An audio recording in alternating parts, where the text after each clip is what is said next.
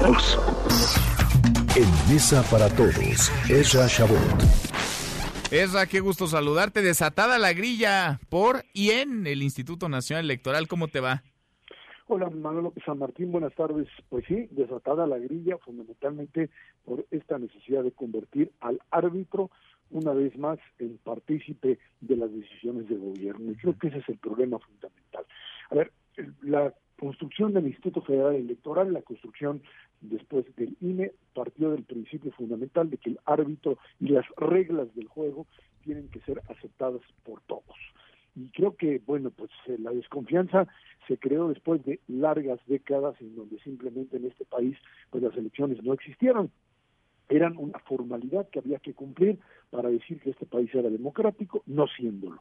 Y así se cumplió una y otra vez el hecho de que pues aquí había elecciones, pero había un ganador que uno ya sabía quién era antes de que se produjese el resultado final de la contienda. Construiste un instituto electoral donde la figura de José Woldenberg fue fundamental, el primer consejo, después de 1997 con esta legislación, y bueno, pues eh, quien vino a reventar precisamente la imagen del propio IFE fue el actual presidente Andrés Manuel López Obrador, cuando en 2006 decretó que pues lo que ahí había surgido en una elección disputada, en donde se dieron con todo los golpes bajos de todos lados, decidió que esto era un fraude electoral y que el IFE entonces de Luis Carlos Ugalde había consumado un fraude y lo utilizó eso, sin poderlo demostrar por supuesto, pero lo utilizó como bandera de lucha y lo sigue manifestando hoy sin poder, por supuesto, porque no hay pruebas sobre ello, decir que existió ese fraude. En función de esto,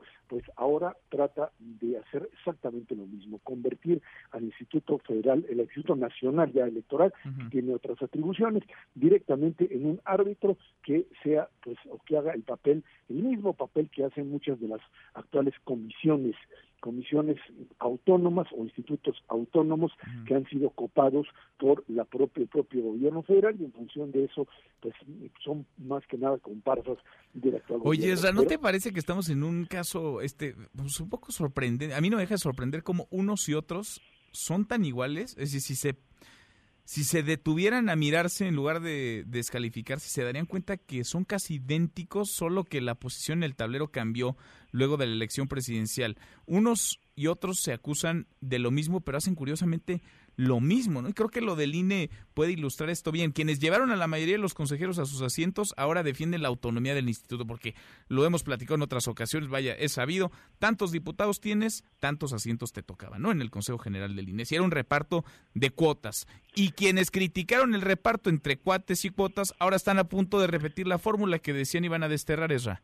A ver, pero lo que sí tiene que quedar claro es que más allá de las cuotas, que sí, nos queda claro que a partir de la, de la elección de consejeros, la segunda elección de consejeros, en donde hubo ese tipo de cuotas, hoy los consejeros que están ahí al frente no pueden ser eh, acusados, a menos que alguien tenga una prueba de ello, de que actúan en función o que votan mecánicamente mm, por uno u otro partido en función de lo que sería, pues digamos, una línea que viene de arriba.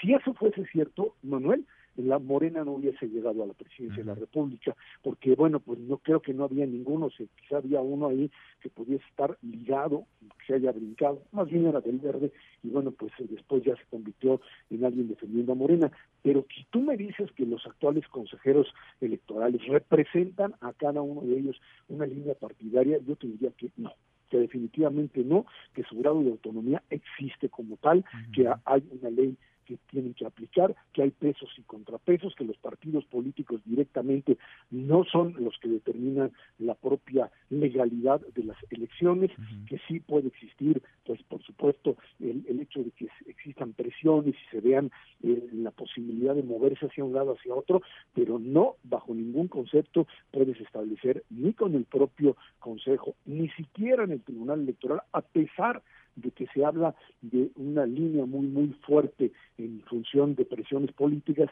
que exista un digamos una una una división tal partidaria en donde absolutamente todo todo esté determinado por la división de partidos. Si lo que vamos a hacer es convertir directamente hoy al INE en un instrumento en manos de la actual autoridad, pues mejor valdría la pena pues trasladar a Manuel Bartlett otra vez a la presidencia de INE y entonces haría lo mismo que en el 88. Creo que eso sería un poco lo que habría que hacer. No, hay que defender la institución, hay que entender que hay perfiles que de gente profesional que de una o de otra manera pues eh, más allá de que uno u otro partido lo pueda postular recordemos que había esa que, que la parte fundamental Manuel era aquella en donde para que transitaran, así se decía, los distintos consejeros, tenía que haber un consenso.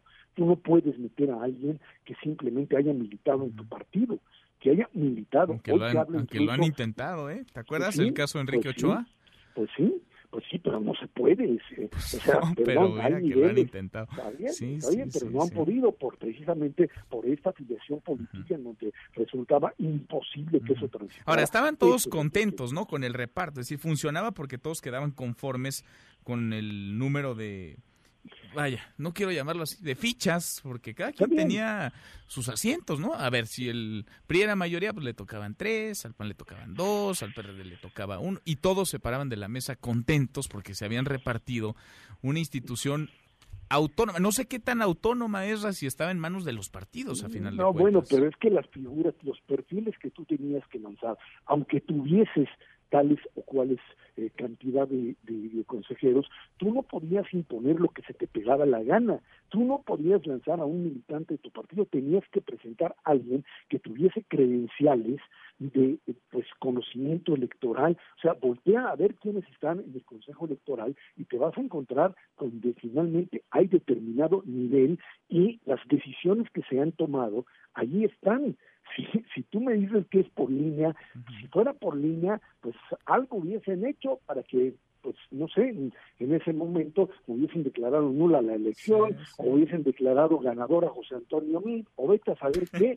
Pero lo cierto es que finalmente si quieren, si quieres modernizar, si quieres volver y quitar cuotas para establecer mecanismos mucho más transparentes, se vale. Lo que no se vale es convertir al Instituto Nacional Electoral en el árbitro de los años 70 que diga sí absolutamente a un partido de Estado. Pues vamos a ver qué pasa, Esra, porque saldrá el nombramiento de cuatro consejeros del Instituto Nacional Electoral en este periodo de sesión. Veremos quiénes son, qué perfiles, quién los manda, a quién responden. Vamos a conversarlo en el camino. Gracias como siempre, Esra. Gracias, buenas tardes. Gracias, muy, muy buenas tardes. Mesa para todos.